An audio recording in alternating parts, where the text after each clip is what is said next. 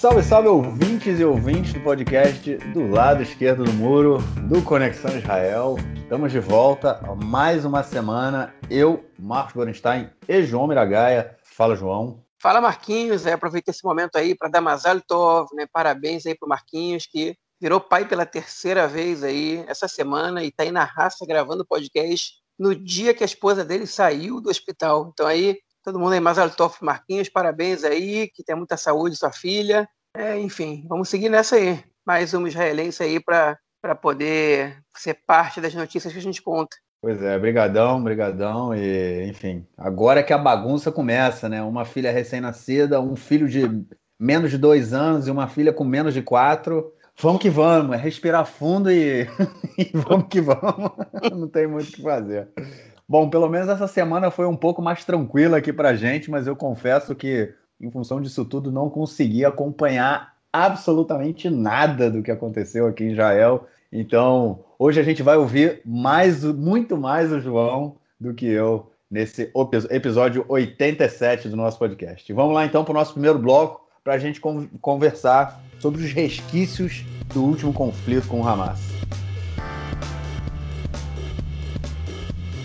Bom, gente, vocês devem ter, obviamente, ouviram aí no nosso último episódio. Durante a gravação do episódio, é, foi. É, não vou dizer que foi assinado um cessar-fogo, né? Porque Israel e Hamas nunca assinam um documento. Eles chegam a um acordo de cessar-fogo verbal e o cessar-fogo entrou em vigor na, na segunda, na, nas duas horas da manhã da última sexta-feira, né? De quinta para sexta. É, e está segurando até agora. Não foram lançados mísseis daqui para lá, não foram lançados é, mísseis de lá para cá. É, mas a tensão com, continuou, a gente teve incidentes aí acontecendo também no Monte do Templo, na esplanada das mesquitas, né, no Harabait, onde é, foi um dos gatilhos aí para última, para o início da última guerra. A gente teve também, enfim, conflitos e confusões acontecendo porque a guerra, os, os mísseis pararam de, de correr de um lado para o outro, mas deixou cicatrizes muito grandes na sociedade israelense. João, o que, que mais aconteceu por aí, cara? É, na verdade, vamos começar pela é, uma notícia que nem, eu, eu até esqueci de colocar no roteiro, né?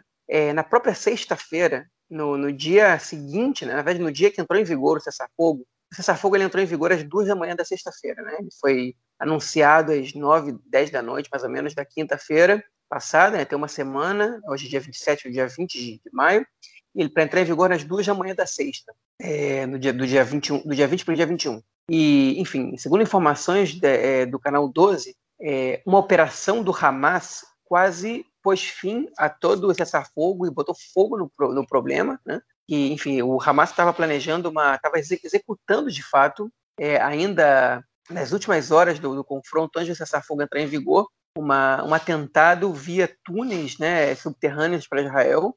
E, enfim, o exército de Israel ele conseguiu é, prever isso, conseguiu detectar a movimentação é, explodiu o túnel e evitou que isso acontecesse. E seria, enfim, primeiro que seria, a gente, a, a, princípio, parece que o ataque seria contra, uma, contra os militares que estavam ali posicionados na fronteira. Podia ter morrido um monte de gente ali, né? E podia ter, enfim, podia não, certamente colocaria é, abaixo toda, toda o cessar-fogo é, acordado entre as partes, né? É, mas Israel conseguiu evitar isso. O, o, o porta-voz do exército das Forças Armadas Israel, do, do negou, ele não negou essa, ele não, ele não comentou né, quando ele foi questionado sobre essa situação e é natural, né, é, que, ele, que ele não comente, não quer, enfim, ele nem confirma nem desmente, o que é o que dá uma ideia de que o fato muito provavelmente aconteceu, mas enfim, foi uma, um, um acontecimento ali no estouro do cronômetro, um quase acontecimento ali no estouro do cronômetro, né, que não aconteceu, para nossa sorte até agora pelo menos, né, pelo menos parou de morrer gente, enfim,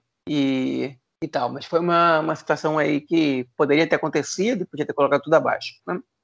É, enfim, o que está acontecendo agora é o seguinte: é, o conflito com Gaza, né, com o Hamas, com a Jihad Islâmica, ele está ele tá no armistício, né? É, e os conflitos nas ruas de Israel eles estão mais ou menos é, calmos. Né? Eles, o país está mais calmo, as manifestações estão acontecendo em menor grau. É, a gente teve nessa semana alguns casos de violência policial, em especial, não, praticamente todas as vezes contra cidadãos árabes é, israelenses, o, o palestino de Jerusalém Oriental, né? um policial que disparou nas costas de uma, de uma adolescente de 16 anos a queima-roupa, né? casos que estão sendo investigados aí, muito, muito graves até alguns deles, é, mas a situação se acalmou na maioria das vezes. Enfim, algumas cidades como Lod, por exemplo, a cidade não voltou à normalidade, os habitantes da cidade estão temendo como é que vai ser o futuro ali, porque realmente, enfim, os acontecimentos de, de, dessas últimas semanas não são facilmente esquecíveis. Né? Teve é, alguns mortos, né? algumas pessoas linchadas, apedrejadas, enfim, é, e pelas pessoas que moram ali. Né?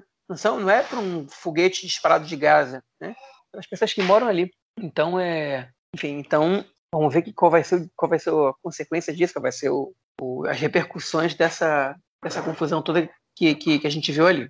Enfim, outras coisas que aconteceram, né? É, a, o cessar-fogo ele foi traçado. No dia seguinte do cessar-fogo, é, o Monte do Templo, o Esplanada das Mesquitas, abriu para as rezas é, de sexta-feira, que é o dia mais importante do calendário muçulmano, da Semana Islâmica, né?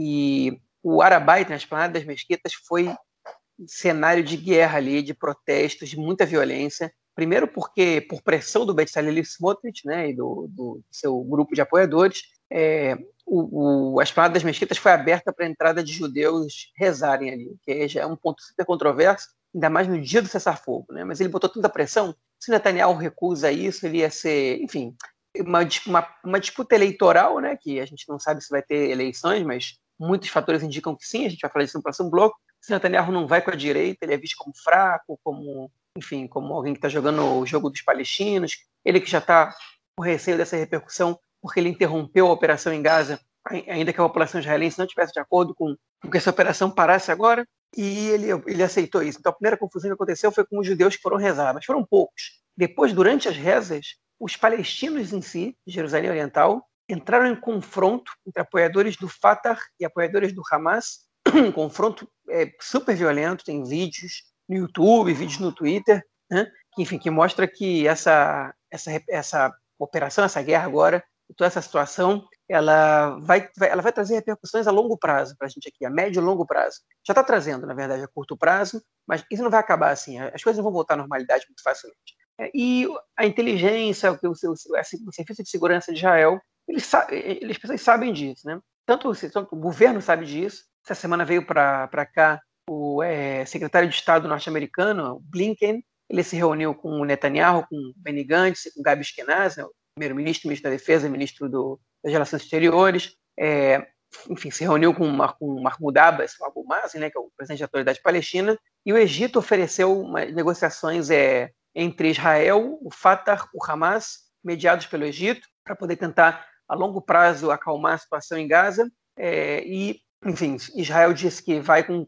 pré-condições, uma delas é que é, os, os, dois prisioneiros israelenses que estão em Gaza, é um, um cidadão árabe israelense e um, e um, é, e um cidadão é, judeu é, de origem etíope, né, é, sejam libertados e os dois corpos de soldados mortos na guerra de 2014 também sejam devolvidos a Israel, o que é muito difícil que passe pelo crivo do Hamas, para o Hamas concorde, porque eles sabem que isso é uma arma para conseguir que alguns presos é, é, que fazem parte, enfim, alguns presos do Hamas sejam libertados.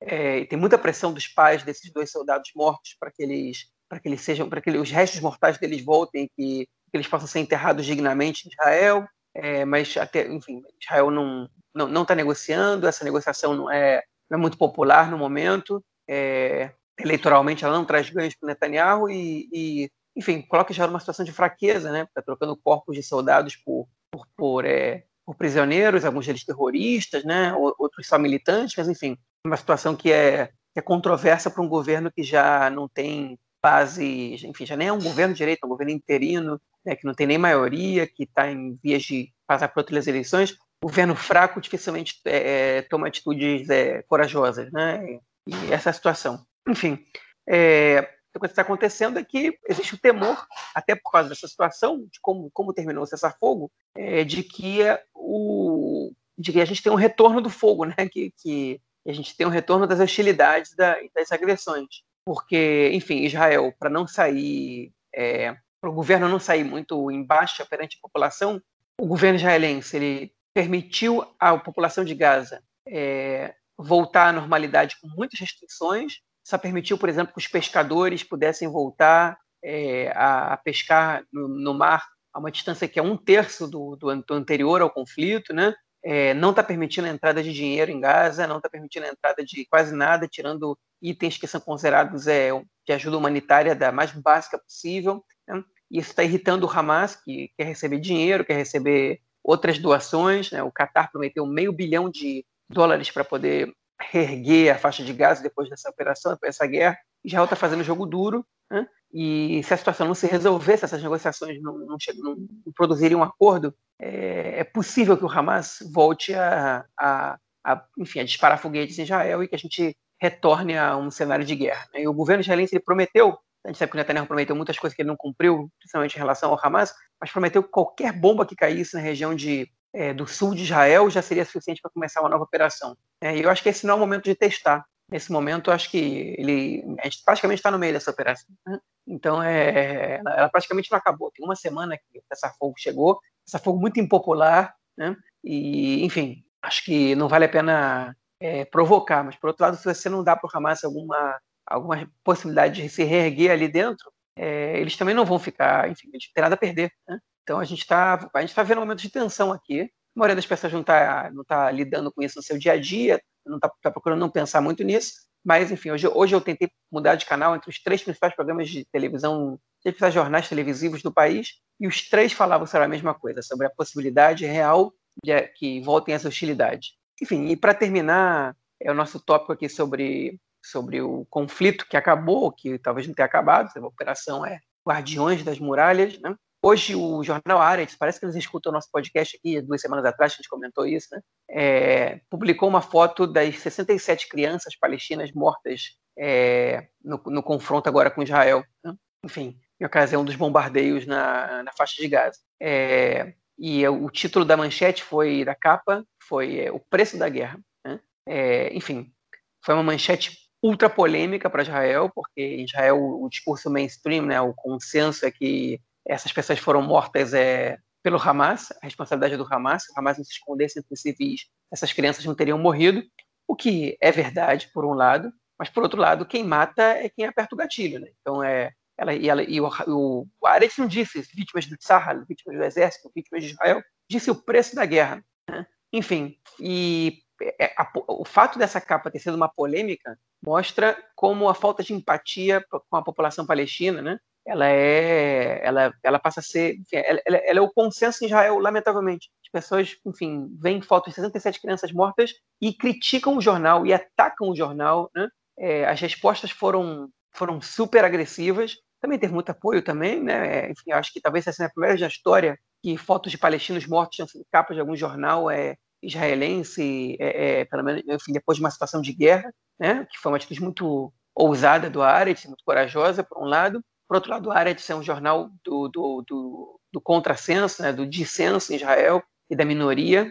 É um jornal de esquerda, um jornal intelectualizado também. É, enfim, e, e, gerou uma polêmica gigantesca. É, uma das coisas que, o Aretz, que cobraram do Aretz foi porque eles não colocaram 69 crianças mortas, já que duas crianças israelenses também morreram no conflito. Né? E, enfim, a resposta do Aretz foi a seguinte, né, do editor do Aretz, que é, quando essas pessoas, quando cada israelense que morreu, o Aretz colocou na capa do jornal o nome, a idade e, uma, e, informações biográficas sobre essa pessoa, algo que não fez com os palestinos, mas de qualquer maneira essa crítica era válida e que para edição online o Aretz incluía a foto do, das duas crianças israelenses também e ia mudar o título para 69 crianças mortas como preço da guerra. Né?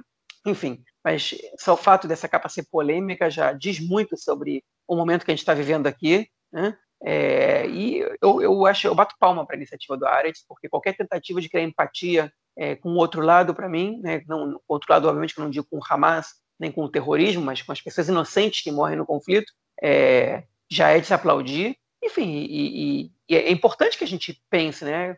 Olha, só o que, que, que, a gente está fazendo, né? Que, que essa situação está levando a gente a fazer, né? É, matar criança. Tipo, onde que matar criança é razoável e justificável? É, assim, o que o Hamas tem responsabilidade é, é, óbvio que o Hamas tem responsabilidade, mas enfim, é, a gente não tem que, tem que fazer alguma coisa para que a nossa parte da responsabilidade é, é, seja menor ou que o Hamas deixe de ter responsabilidade sobre isso, né? E, enfim, aí depende do que cada um acredita, né? Qual, qual, o tamanho da responsabilidade de cada um. Mas que o resultado dessa situação é terrível e a gente tem muito o que fazer para que essa situação não volte a acontecer, para mim isso é um, um fato que devia ser conhecido e aceito por todo mundo. Lamentavelmente não é. O que eu acho mais interessante dessa capa é. Primeiro, fico feliz do pessoal do Ares estar ouvindo nosso podcast, né? eles devem ter alguém falando em português lá, é, é, trabalhando com eles. Brincadeira. Mas, enfim, é, eu acho que o mais legal dessa, dessa o mais interessante, não, o mais importante dessa capa toda, além da, da empatia que, que você colocou, é da gente questionar é, que é a quarta guerra, né, desde 2009. É, a gente teve 2009, a gente teve 2012, a gente teve 2014, agora a gente teve 2021. Isso a quarta operação grande, né? Foi, é, é, mas a gente teve aí no meio, no meio é, entre elas, né? Troca de foguetes daqui e dali, principalmente o pessoal ali do que mora ao redor de Gaza sofre muito, não só com os foguetes, mas também com o morteiro, né? Lembrando que o morteiro eles não tem nem tempo de, de correr. O morteiro solta, é 5 segundos, 10 segundos depois o morteiro já está caindo, não, não toca sirene, não toca nada. Então é, é uma coisa bem, bem preocupante. Então a gente teve isso nesse período, não é que de 2014, da última guerra, até agora 2021, não houve absolutamente nada. Sempre há conflitos e sempre que houve também a questão dos balões incendiários, né, que saem de Gaza balões com tipo coquetel molotov preso, e quando o balão cai, ele cai nos campos ali ao, ao redor de Gaza e incendeia tudo, né? principalmente porque é, muitas vezes os, os, balões são lançados na época do, do verão, né? lembrando que aqui a gente tem seis meses de seca, a gente está nesse período agora, não chove de jeito nenhum aqui em Israel,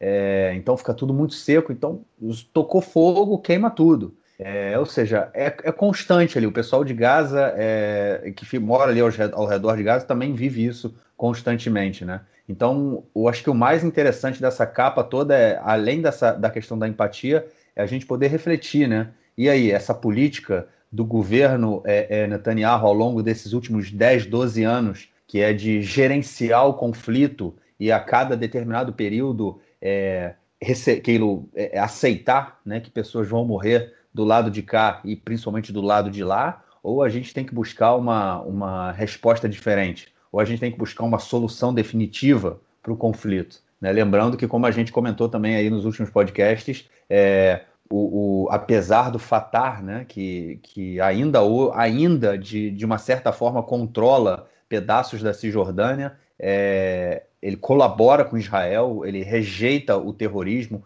ele aceita a solução de dois estados e, e ele é completamente é, abandonado, negligenciado, marginalizado né, pela política do, do, governo israelense, dando força total ao governo do, ao, ao, governo do Hamas em Gaza, né, que é sempre quem, através da força, do uso da força, consegue as suas, é, as suas vontades, né, o, que, o que eles desejam. Lembrando que nos últimos anos entra, entrou mais de, como a gente comentou também, mais de um bilhão de dólares né, vindo do Catar é, na faixa de Gaza e não para a Cisjordânia. Então, é, acho que o mais interessante dessa capa é a gente pensar realmente nessa questão do, nessa questão do preço da guerra e se a gente não tem que mudar um pouco essa, essa visão, não só pela questão, não só a empatia, mas também, e ah vamos tentar fazer alguma coisa diferente, porque esse negócio de a cada alguns anos a gente voltar para a guerra não está dando certo. Bom, vamos então passar para o nosso próximo bloco para a gente falar da política israelense essa semana. Bom, acabou a guerra.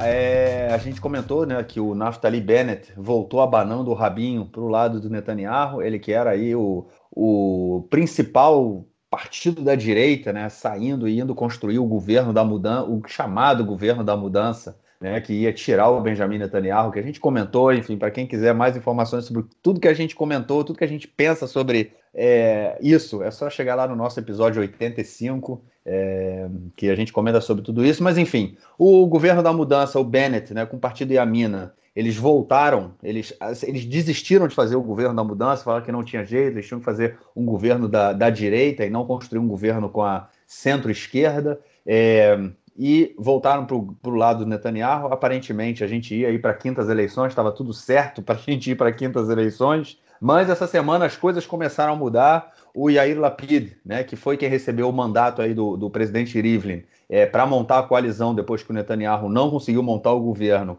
ele voltou a agitar. Aparentemente, já acertou com todos os partidos da oposição é, a formação de um novo governo, mas ainda não tem maioria. Agora, a pressão está novamente em cima do Naftali Bennett, que perdeu muito prestígio, tanto do lado de lá quanto do lado de cá. E, enfim, É, pode ser que saia um governo aí, mas ainda grande chance da gente ir para o quinto round eleitoral daqui a alguns meses. João, tu faria alguma aposta ou é melhor não apostar, cara?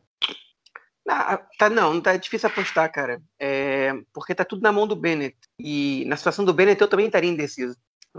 Porque, enfim, pro, pro ouvinte que está escutando a gente pela primeira vez, o que está acontecendo, tá?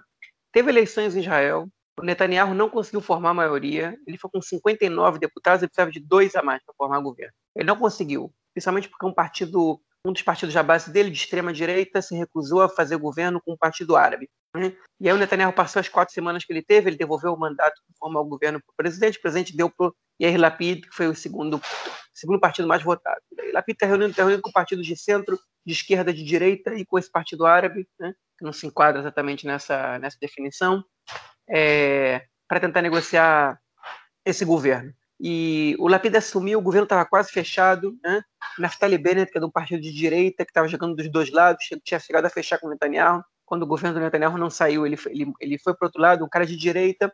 O Lapid deu para ele a chance de, de ser primeiro-ministro nos primeiros dois anos é, desse mandato, e depois o Lapid seria, o seria o primeiro-ministro. Um cara que tem sete cadeiras na Knesset, né? Partido pequeno, igual, tá, igual a maioria dos outros partidos. Na verdade, tem um partido grande, um partido médio, todos os outros partidos são partidos pequenos, tem entre 7 e 9, 6 e 9 cadeiras.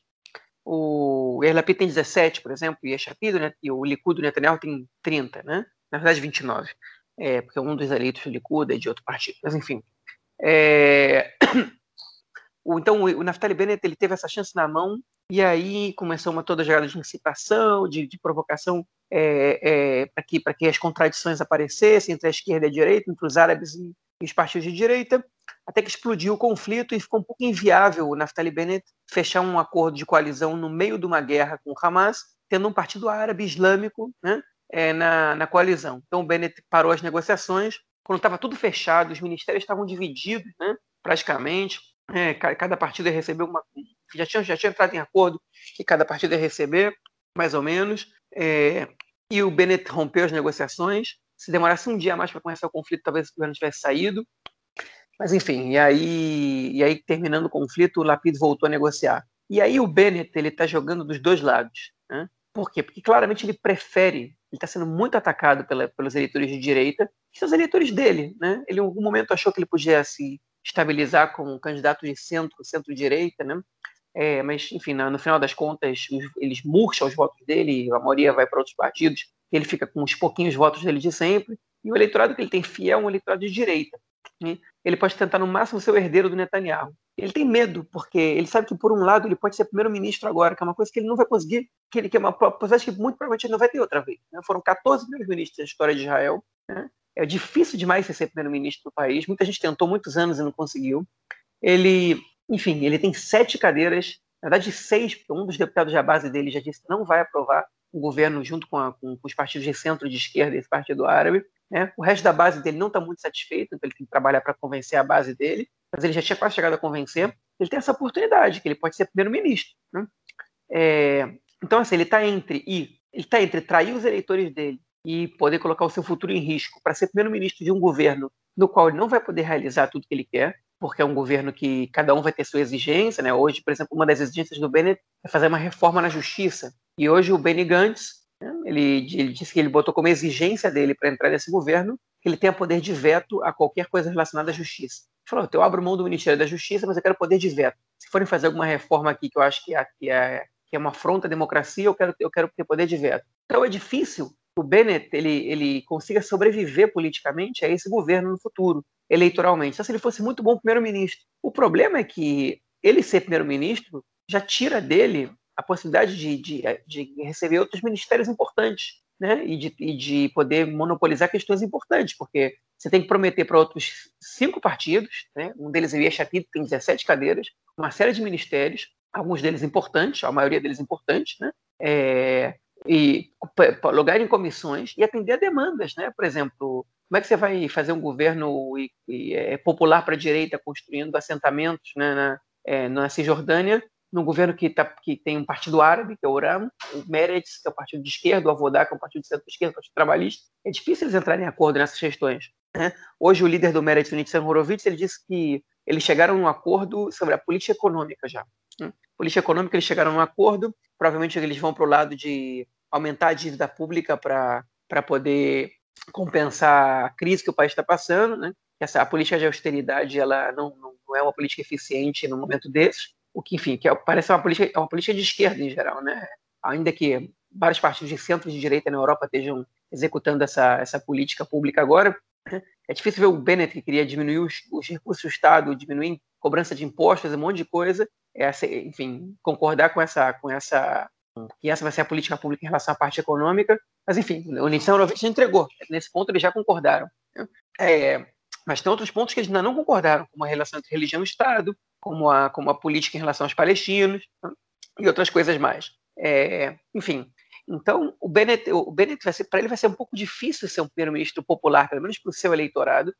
Por outro lado, se ele se, se ele se volta ao Likud, ele sempre vai ser visto com desconfiança, como alguém que pode trair o movimento uma segunda vez, porque ele realmente está negociando com o Lapid, está negociando com os dois simultaneamente. Né? E é, a saída que o Netanyahu deu para ele foi a seguinte: eu incorporo o teu partido ao Likud, eu dou seis cadeiras para vocês entre os 30 primeiros do Likud, né? e, você, e, eu te dou o Ministério da Defesa e o Ministério da Justiça, né? para esse número dois dele ficar feliz.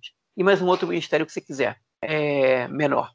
É, e o Bennett está tá vendo, bom, ou ele se apaga mais uma vez sendo, ministério, sendo ministro da, da uma, caixa, uma pasta super importante no Ministério da Defesa, mas sabendo que o Netanyahu vai ter ele no bolso e que ele não vai, ele vai perder sua independência, né, que ele vai estar dentro do Likud, é, ou ele tem a chance de ser primeiro-ministro e jogar a, a, a enfim, a, é, é, a, popularidade dele ou a relação dele com o eleitorado, fazer isso entrar em risco, né, muito grande, é, e ter, também ter o risco de ser o primeiro-ministro que não conseguiu fazer nada. A primeira coisa que fez foi tirar o Netanyahu do poder, o que não é exatamente popular para o eleitorado de direita de Israel. Né? Então, é realmente difícil saber o que vai acontecer, porque a mão coça né, para ser primeiro-ministro. Outra coisa que ele pode fazer é não fechar com nenhum dos dois lados e falar vamos para eleições. E as pesquisas mostram que ele não ia sair muito vitorioso nessa situação. O Bennett é um cara que ele, tem, ele tende a começar bem nas pesquisas e depois cair. A pesquisa do canal 12 deu para ele oito cadeiras, que é uma mais que ele tem hoje. Né? É, enfim, se ele cair mais que isso, ele vai para baixo da cláusula de barreira, praticamente. E o canal 13 deu cinco cadeiras para ele, né? Que é tipo, a, sei, enfim, quatro é o mínimo que você pode ter para passar a cláusula de barreira. Então, é muito difícil saber o que vai acontecer.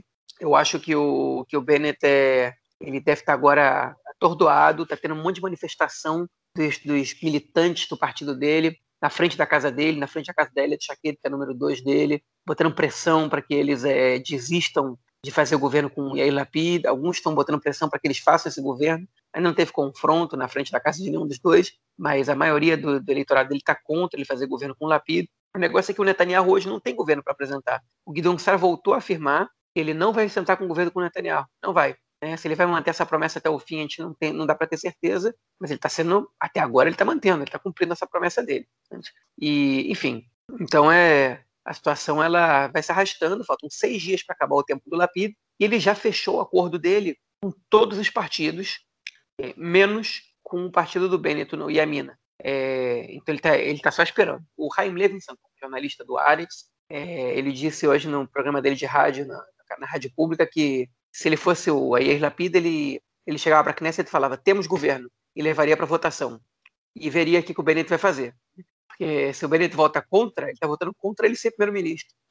É, então ele quer para testar, porque ele falou: esse, negócio pode se arrastar e o Lapid não tem muito a perder. É, eu não duvido que o Lapid faça isso, não, mas ainda faltam seis dias. Ele vai tentar convencer o Benedito esses seis dias. Se não der, talvez ele leve isso para votação no último dia. Mas se o Lapid perde essa votação, fica uma mancha, né, para ele. É uma situação um pouco, um pouco feia, né, um pouco derrotada. Enfim, vamos ver o que vai acontecer.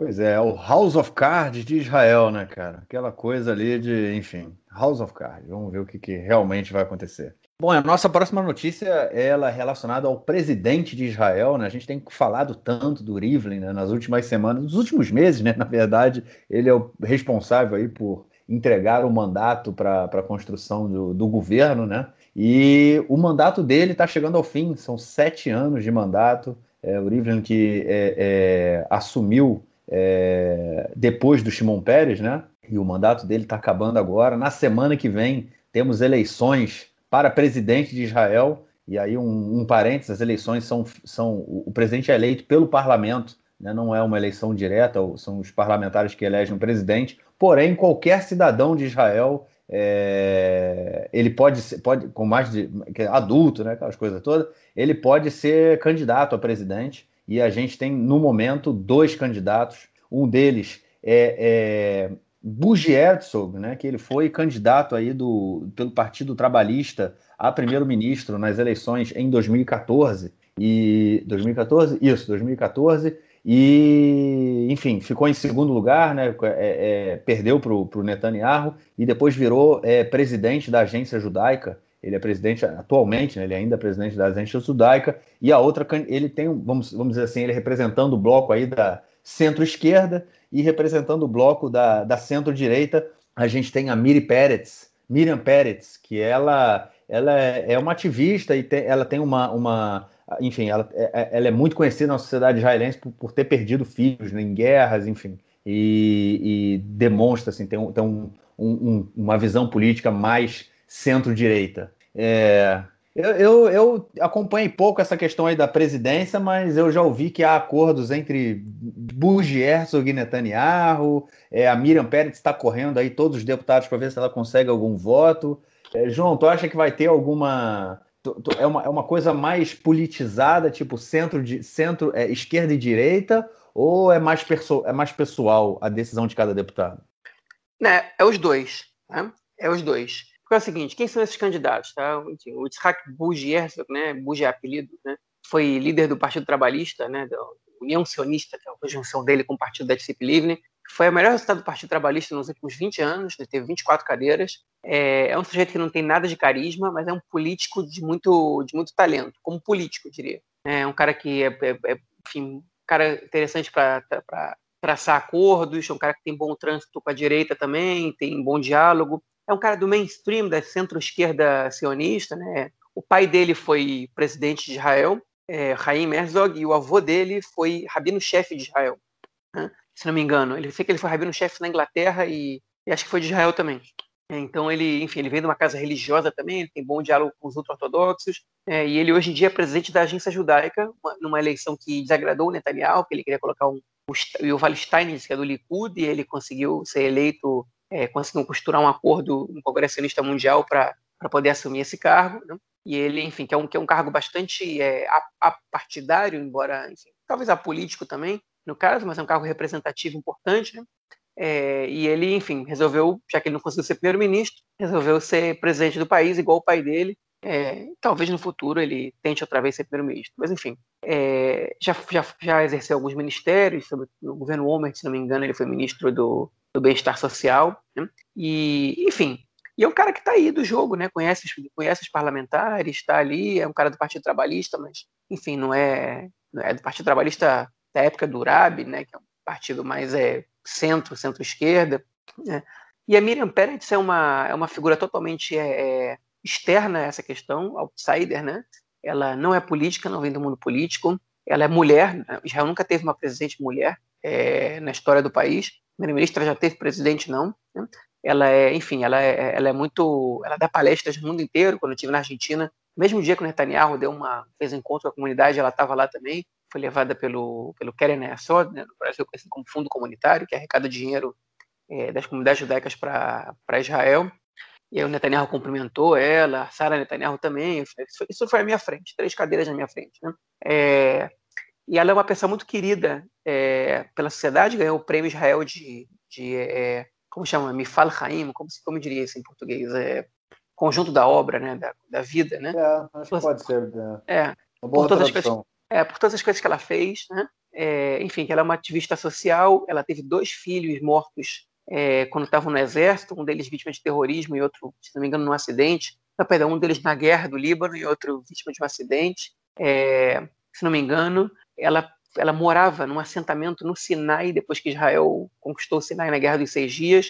Quando Israel devolveu o Sinai, ela se mudou. É, para um, enfim, o assentamento dela todo saiu de lá e, e foi construído na, ali na fronteira com a faixa de Gaza e hoje em dia ela mora em Givatzev, que é um assentamento ao norte de Jerusalém. Ela é identificada com a direita de alguma maneira, mas ela não é super politizada, nem, nem aparece fazendo campanha para ninguém. É né? uma família de origem oriental, contrário do Herzog, que é europeu, da Europa Ocidental. Né? O pai dele foi rabino da Ingl na Inglaterra. Miriam Peretz é de família, se não me engano, marroquina.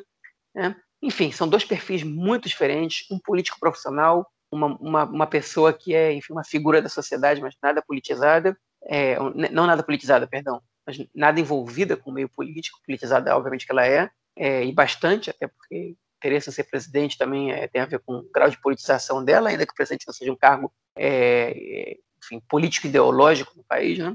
E estamos aí nessa disputa. É, o que estão dizendo é que o Herzog deve ganhar de lavada, porque é o voto ele é um voto secreto né? é, para presidente, ele não é um voto aberto. Se fosse voto aberto, a Miriam Peretti provavelmente ganharia, porque os deputados da direita iam ter vergonha de votar na, na, no, no, no Herzog. Mas como ele é um voto fechado, o Herzog, enfim, ele sabe que ele tem bom trânsito com muita gente ali, ele é um cara que sabe jogar o jogo e, e enfim, se acredita que ele vai ganhar de lavada essa, essa votação. É, mas a gente não sabe, porque um voto é secreto, qualquer um pode fazer o que quiser. Né? Os, os ultra-ortodoxos se acredita que eles vão votar no Herzog, mas nenhum partido declarou apoio a nenhum candidato, com exceção do Partido Sionismo Religioso, que declarou apoio na Miriam Peretz. É, são seis deputados, ou sete, talvez, com esse que está tá no Likud. Enfim, é um cargo que, em geral, não tem tanta importância, pode vir a ter, né? É, poucas vezes na história teve.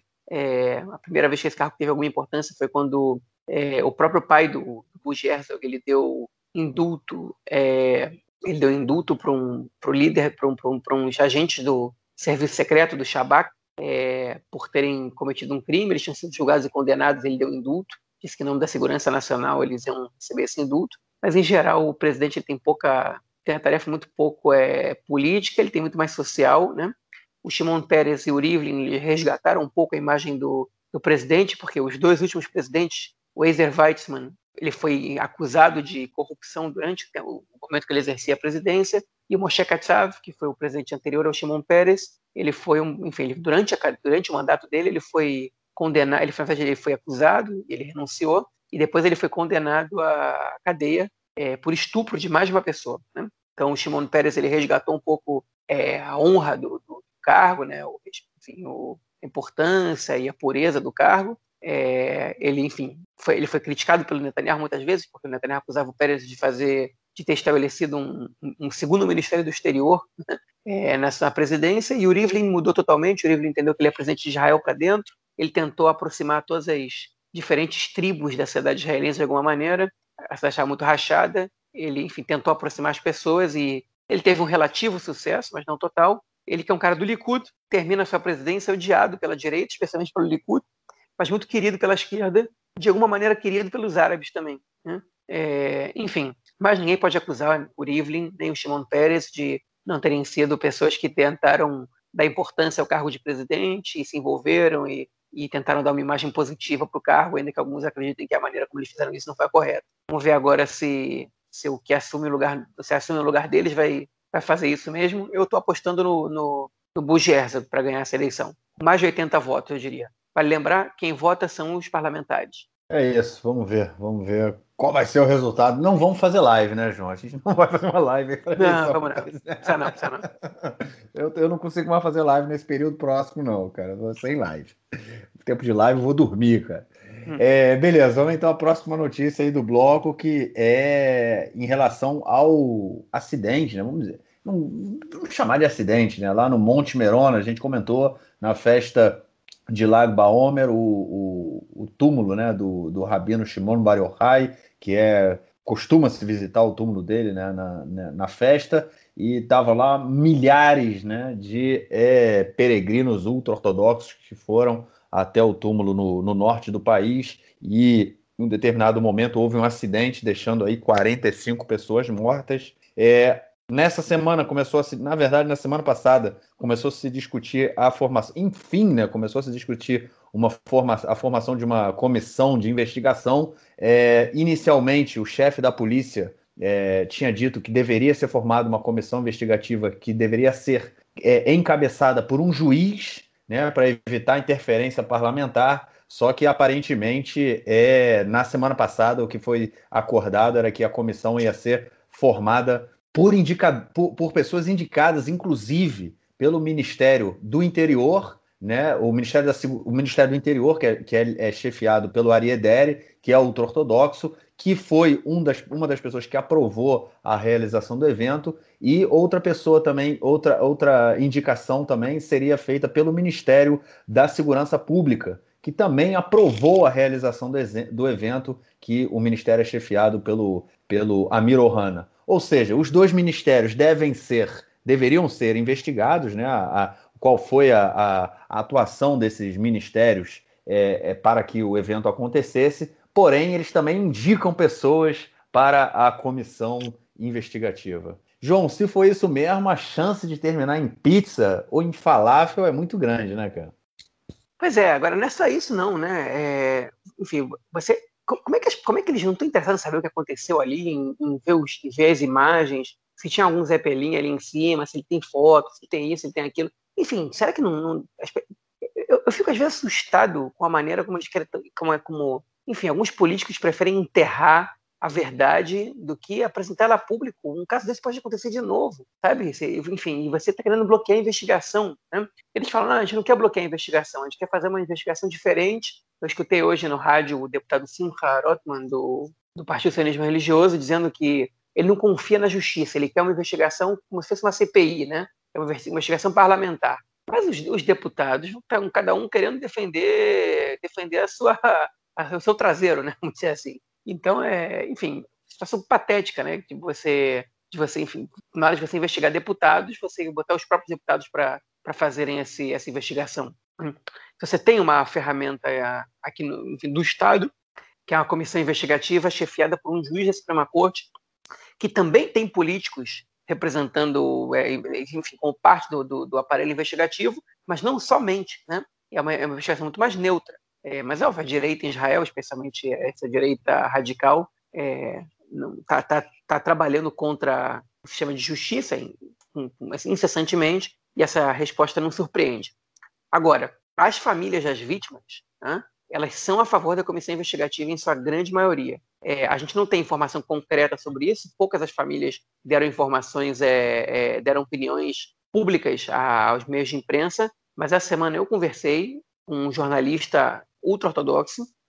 Tem vítimas que não são ultra-ortodoxas também, mas a grande maioria das vítimas são ultra-ortodoxas, e eu conversei com um jornalista, que não vou citar o nome porque ele me deu informação em off também, ele me disse que a grande maioria das famílias está interessada na comissão investigativa é, é, mesmo Larcy, né, que é, a, que é a chefiada por um juiz e não pela parlamentar, porque eles querem justiça para os seus familiares. Né? Então, é, enfim, isso vai ter pressão em algum momento, mas algumas pessoas não, não vêm a público dizer isso com medo de represálias que eles podem vir a sofrer nas suas próprias comunidades. Né? O mundo ultra-ortodoxo é muito protecionista, inclusive a gente vai falar disso no, no próximo último tópico dessa, desse bloco, né? e inclusive já, já vou passar para ele direto é, depois dessa fala, mas enfim, é, e a situação por enquanto está travada. É, mas eu acho que não vão conseguir segurar não, porque é, é um evento de uma magnitude muito grande, 46 mortes, é, com vários feridos, centenas de feridos, enfim, num lugar super visitado. Não dá para passar em branco. Os deputados ortodoxos eles estão tentando é, se mostrar isentos, dizer não, a gente quer, mas tem que ver como é que vai ser e blá blá blá. E não vai dar para segurar isso por muito mais tempo não. Mas enfim, já engato esse na próxima questão envolvendo política e partidos ortodoxos. Né? O ex-ministro da Saúde, Yakov Litzman, né? é, ex-ministro da Saúde e atual ministro da, é, da Habitação, ele foi finalmente, a investigação sobre ele já estava bastante tempo aí sendo realizada, né, e algumas, informações tinham chegado na imprensa, na mídia, e ele foi hoje indiciado pelo procurador, é, pelo, pelo Avihai Mandelblit, né, procurador-geral do governo, né, é, e o Eitzem Memshalti, que diz em hebraico, é, enfim, por dois casos, é, por é, é, como não, é, conflito de interesses né, e por tem uma, uma palavra que é leve para suborno, né? Tanto que ele, ele, não foi ele não foi indiciado por suborno, mas tem uma palavra que é que é, chama shibush, né? Que é como se fosse um suborno mais light. Né? Enfim, mas que a pena é menor. É, os casos eles quais são? É, o mais importante deles, na verdade, o outro envolve o refeitório do, da Knesset, se não me engano, um café que ele favoreceu é de alguma maneira é, um parceiro, um, um amigo no negócio. Mas o caso mais importante é um que ele escondeu, ocultou e, e tentou trabalhar para que uma, uma mulher ultra-ortodoxa é, australiana, que estava sendo acusada na Austrália de pedofilia, ela é, fosse não fosse acusada e que pudesse ter guarda, que, que Israel pudesse dar para ela o direito de ficar aqui e se esconder da, enfim, se, se proteger da acusação. Né? E ele foi acusado por conflito de interesse, nesse caso, né, por, e, e, também por é, tentativa de suborno, mas não exatamente suborno, porque é uma coisa, como eu expliquei, menor. Mas, enfim, ele vai ter direito agora a um shimua, que é um que ele se explicar, é, e, e caso a justiça decida, ele vai ser indiciado formalmente, como foi o Netanyahu, é, e, e, na verdade, caso o procurador decida, né, ele vai ser indiciado no, normalmente, como foi,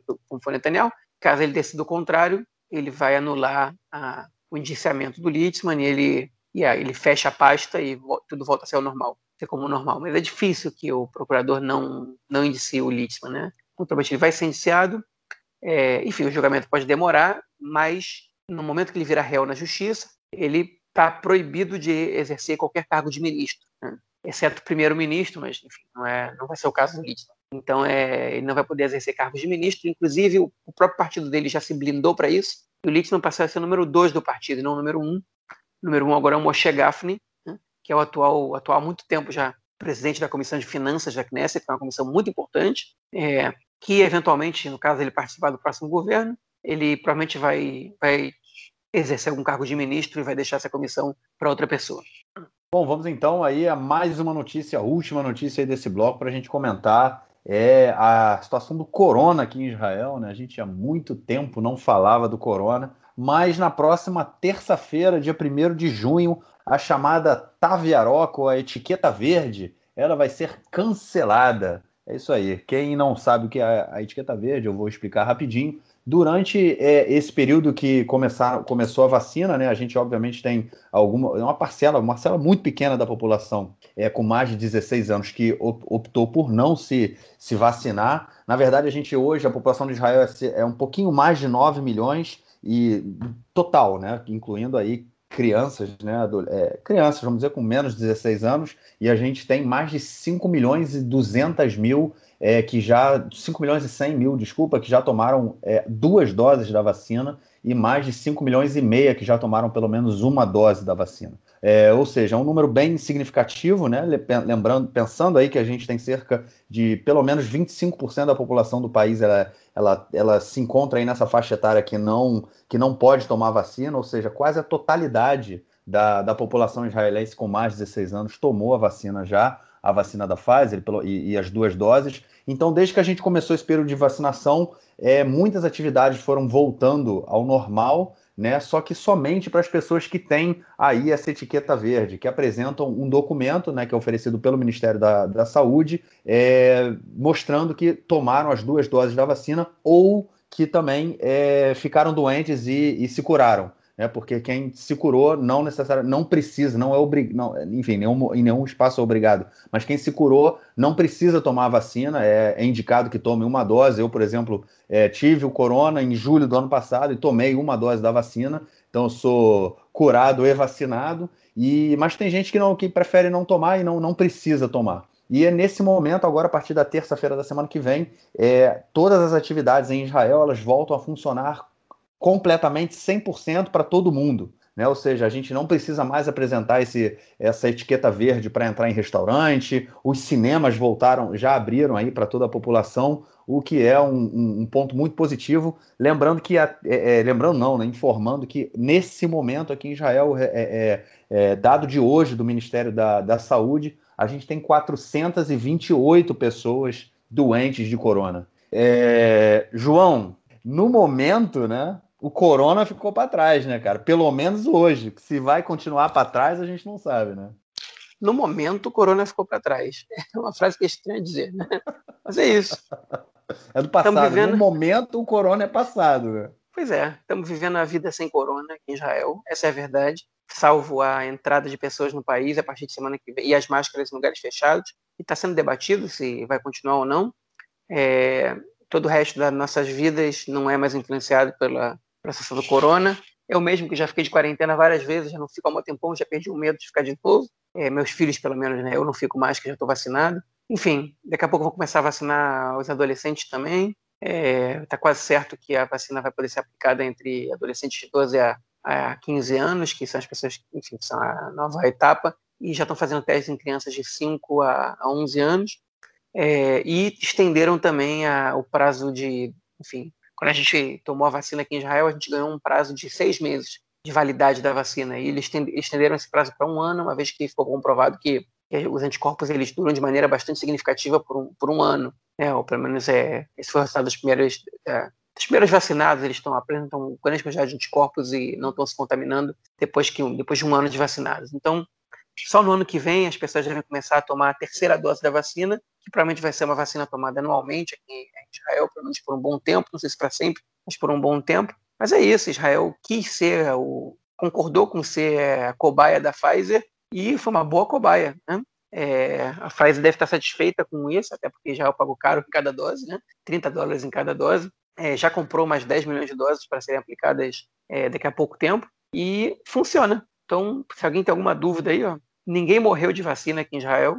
Né? O máximo que teve foi reação alérgica. Ninguém, ninguém virou jacaré. Ninguém virou jacaré, pois é. ninguém, absolutamente ninguém morreu por causa da vacina e ninguém que foi vacinado morreu também. E a contaminação em Israel se reduziu drasticamente, mas de uma maneira impressionante. Vale lembrar que há dois meses a gente, tava, a gente chegou a estar perto de 10 mil, dois meses e meio estava com 10 mil contaminados por dia. E ontem não, a gente dois teve. meses e meio? Fim de fevereiro? Não, não, não. Isso foi 10 mil, não. 10 mil foi lá em setembro, outubro do ano passado. Antes estava assim. Não, não, não, não, não, não. Janeiro, fevereiro. Dois, Já... 10 mil por dia? Ah, não, é jane... não, não, foi, não, perdão. Foi em janeiro, né? Antes do segundo, antes do terceiro lockdown. Janeiro a gente teve, Isso, antes a ter 10 mil no dia. É, não, não, é, durante, né? Até que ele começasse a funcionar. 10 mil por dia em janeiro, fevereiro a gente estava na faixa dos 4, 5 mil, até o fim de fevereiro, e agora a gente está tendo 17. 17 contaminados por dia, que é um número enfim, irrisório, muito pequeno, né? e vem decaindo. Ontem foi 17, ontem foi 28, né? já não morre mais quase ninguém. O Marquinhos falou assim, 400 contaminados ao todo. Todas as cidades e povoados de Israel estão verdes segundo aquela sinalização. E é, na última semana, é, dois terços das cidades israelenses registraram sequer um contágio. Né? Enfim, as pessoas estão aí no Brasil escutando a gente devem estar com inveja e é para ficar mesmo, porque, é, enfim, se tem uma coisa boa para a gente elogiar no governo Netanyahu, é, e realmente boa e realmente tem que elogiar foi o esforço que ele fez para trazer as vacinas para o país, para que Israel fosse essa cobaia da Pfizer, mesmo pagando mais caro, acho que é um preço que, enfim, que, que se justifica em todos os fatores, espero que ele, a economia já voltou ao normal, né? o desemprego em Israel chegou a 25%, já está em 8%, 7,9%, ou seja, já, já melhorou muito a situação do país, né? e, e sem contar, obviamente, as vidas, que é o preço mais caro, né? que, que você pode perder por causa da corona, e a gente parou de perder praticamente. Está né? Tá perdendo só dos contagiados de antes, ou dos que não tomaram vacina, a maioria porque não quis. Né? Enfim, e, e, que já nem, nem esses estão se contagiando porque a gente se vacinou. Né? Então, é, enfim, realmente é um ponto a se elogiar no governo. É interessante que Israel tem um bom sistema de saúde construído lá atrás, por, pelos governos, é, enfim, pelo, pelo antes do, do, da criação do Estado, principalmente, mas pelo Berkat Nelson, né, que era um grande ideólogo do Estado e ligado à esquerda sionista, mas enfim, tem que tem que também elogiar o Netanyahu pela, pelo que ele fez, ele, o que ele fez, ele, o que ele faz melhor mesmo. Ele é um cara bom de propaganda, ele é um cara bom de, de papo, um cara bom de fazer relações públicas. É, ele encheu o saco do, do CEO da Pfizer até convencer ele de vender para Israel essas doses. Né? O CEO da Pfizer disse, Netanyahu tinha teve uma semana que ele me ligou mais de 30 vezes. Né? Enfim, bom, para isso serve o primeiro-ministro, esse é o papel dele, que outros primeiros-ministros aí no mundo e presidentes aprendam essa lição, né? Vale a pena vale a pena investir na vacina, vale a pena investir na ciência, né? por, por todas as razões possíveis, é, para que as pessoas não morram, para a economia voltar ao normal, enfim. Com vida tem economia, a economia funciona, as pessoas estão vivas, estão bem, estão felizes, né? Se não fosse a, se não fosse a guerra da semana passada, a gente já está numa crescente muito grande aqui agora. Então, enfim, essa é uma das boas coisas de viver em Israel hoje em dia, que me deixa feliz e que, enfim, que, que, vai, que a gente tem que sempre comentar. É isso. Vamos então passar para o próximo bloco para ouvir o comentário do camarada Nelsinho Burri. Manda aí, Nelsinho. Meu caro Gorenstein, amigos do Conexão Israel do lado esquerdo do muro, mandar um abraço para o João, que está realmente voltando à velha forma, publicando textos maravilhosos no Conexão Israel, textos realmente de tirar o chapéu. Do arco da velha, grande, grande João. O campeonato israelense de futebol, olha, o Maccabi Haifa estava ganhando por 1 a 0 e tomou gol no finalzinho do Kriyat Mona, lá no extremo norte, na cidade de Kriyat Mona. Esse 1 a 1 tirou o doce da boca do Maccabi Haifa. O Maccabi Haifa iria comemorar o título com aquela vitória que estava parcial por 1 a 0, tomou gol aos 43 do segundo e com aquele empate caiu a vantagem de 4 para 2 pontos para o Maccabi Tel Aviv. No próximo final de semana tem rodada e o Maccabi Tel Aviv precisa ganhar e torcer por um tropeço do Maccabi Haifa. O Maccabi Haifa estava com a mão no título, faltando dois minutos, tomou o gol, não comemorou o título antecipado, viu a vantagem cair de 4 para 2 embola tudo de novo no campeonato. O Maccabi Haifa ainda depende só de si, mas está complicado. É isso aí, um grande abraço. Valeu, mestre, obrigado pelo seu comentário. É... João, algo mais a declarar ou a gente fica por aqui, cara? Eu vou dormir, cara. Vai lá, vai precisar dormir mesmo, eu também vou descansar agora. É isso aí. É, essa semana provavelmente vai aparecer uma surpresa aí para os ouvintes. E não vou adiantar mais nada, não. Porra, agora até eu fiquei com água na boca se eu não soubesse, né? Na verdade. Eu teria ficado com água na boca se eu não soubesse a notícia. Bom, então a gente fica por aqui, gente. E na semana que vem, quinta-feira, a gente grava o próximo episódio com as notícias fresquinhas, possivelmente já com o resultado eleitoral aí do presidente e quem sabe com informações também sobre a, a construção ou não, né, do próximo governo de Israel. Valeu, João. Um grande abraço. Abraço, até mais. Tchau, tchau.